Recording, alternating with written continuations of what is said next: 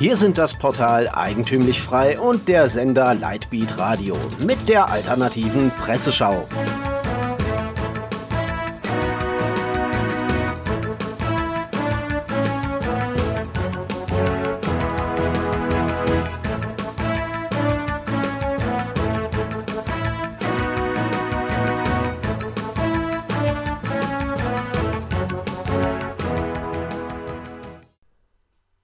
Sie hören die alternative Presseschau. Redaktion und Zusammenstellung Florian Müller. Themen des Tages: SPD, NATO, Pfandsammler, Gleichschaltung und Kurzmeldungen. SPD. Dann sind wir eben links. Die Umfragewerte sind weiter mau. 27,3 Prozent für die SPD bei der EU-Wahl im Jahr 2014 wirken wie aus einem anderen Zeitalter. Sogar das 20,5% Ergebnis bei der Bundestagswahl 2017 ist im Moment unrealistisch, kommentiert die junge Welt. Die aktuellen Umfrageergebnisse der SPD liegen bei ungefähr 16% Die JW gibt sich kritisch und beurteilt den neuen, angeblichen Linksschwenk der Sozialdemokraten. Damit es jeder versteht, donnerte Parteichefin Andrea Nahles am Samstag ein Ja, dann sind wir eben links in den Saal des Europakonvents. Die Tagesschau spielte mit und den Satz kurz nach 20 Uhr in die deutschen Wohnzimmer ein. Auch dpa gab Flankenschutz und verbreitete, die SPD gehe mit umfassenden Sozialversprechen in den Wahlkampf. Für die sozialistische junge Welt ist dies nur ein Lippenbekenntnis einer Funktionärsveranstaltung. Sie spricht sogar von einem neoliberalen Rauschen. Ist es denn links, dafür zu plädieren, dass jeder ein Recht auf anständig bezahlte Arbeit hat? Ist es links, ja zu einer Kindergrundsicherung zu sagen? Ist eine Partei links, wenn sie einen EU-weiten Mindestlohn zum Programmpunkt macht, der sie am jeweiligen nationalen Niveau der Lohnarbeiterarmut ausrichtet? Für die junge Welt zeige dies nur, wie rechts die SPD mittlerweile sei, wenn man diese Punkte als links vor sich herträgt. Und wie so häufig stilisiert sich das Establishment zu einem echten Widerstandskämpfer herauf. Als ob die Selbstbezeichnung links ein Akt von Rebellion wäre. NATO Opferzahlen bekannt gegeben. Die serbische Regierung hat zum Jahrestag des NATO-Überfalls auf das frühere Jugoslawien offizielle Verlustzahlen bekannt gegeben, berichtet die Zeitschrift zuerst. Nach Angaben des Staatssekretärs Oldalovic seien rund 13.000 Menschen dem Krieg zum Opfer gefallen.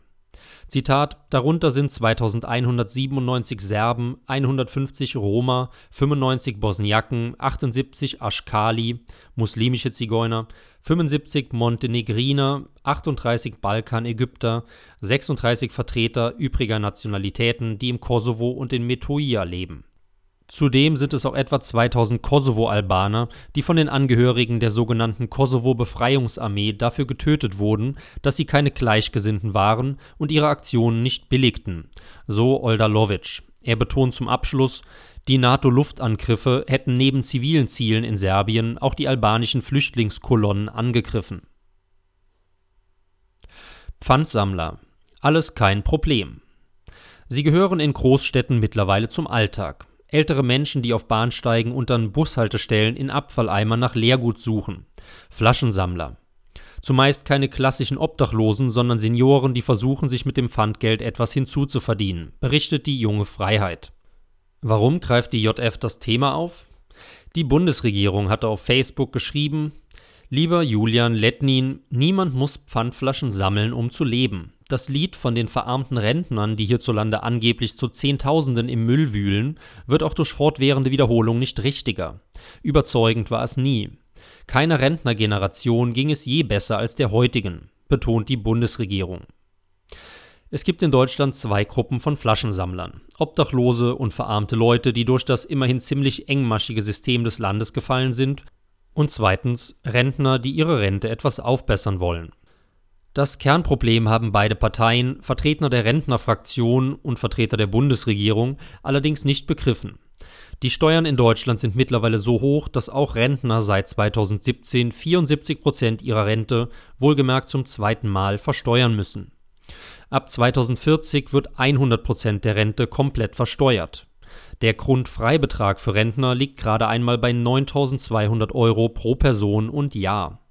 Als Rentner, der knapp über der Grundsicherung lebt, wird das Flaschensammeln durchaus attraktiv, zumal man keine Steuern drauf zahlen muss. Dieses Problem löst man freilich nicht mit noch mehr Umverteilung, wenn man der zukünftigen Rentnergeneration mehr wegnimmt. Gleichschaltung. Vor, zurück, hin und her.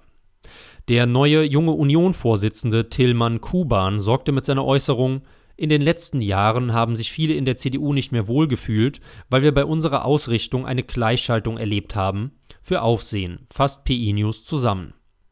Autor Wolfgang Hübner schreibt, Deutschland hat so lange überhaupt kein Problem mit dem Begriff Gleichschaltung, solange damit zum Beispiel die Verhältnisse in Putins Russland oder Orbans Ungarn angesprochen werden.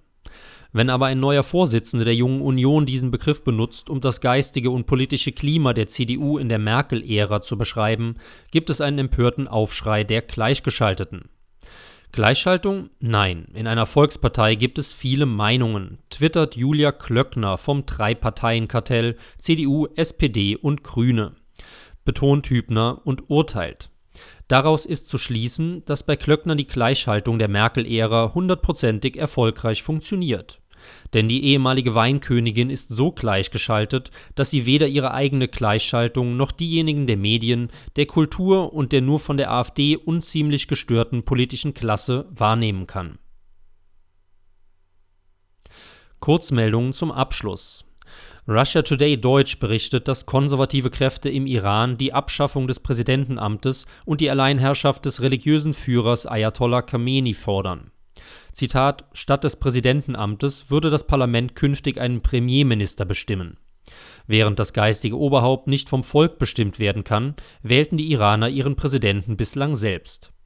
Damit würde die Macht Khameneis ausgeweitet werden. In einem Kommentar zur diesjährigen Leipziger Buchmesse kritisiert Joachim Güntner von der NZZ, die Angst selbsternannter Meinungseliten um ihre Deutungshoheit spiele sich in den Vordergrund. Zeitgleich würden trotz zufriedenstellender Besucherzahlen immer weniger Menschen lesen, berichtet die Epoch Times am Montagmorgen. Sie hörten die alternative Presseschau. Redaktion und Zusammenstellung Florian Müller, der sich am Mikrofon verabschiedet. Sie hörten die alternative Presseschau. Für Sie bereitgestellt vom Sender Lightbeat Radio und dem Portal Eigentümlich Frei.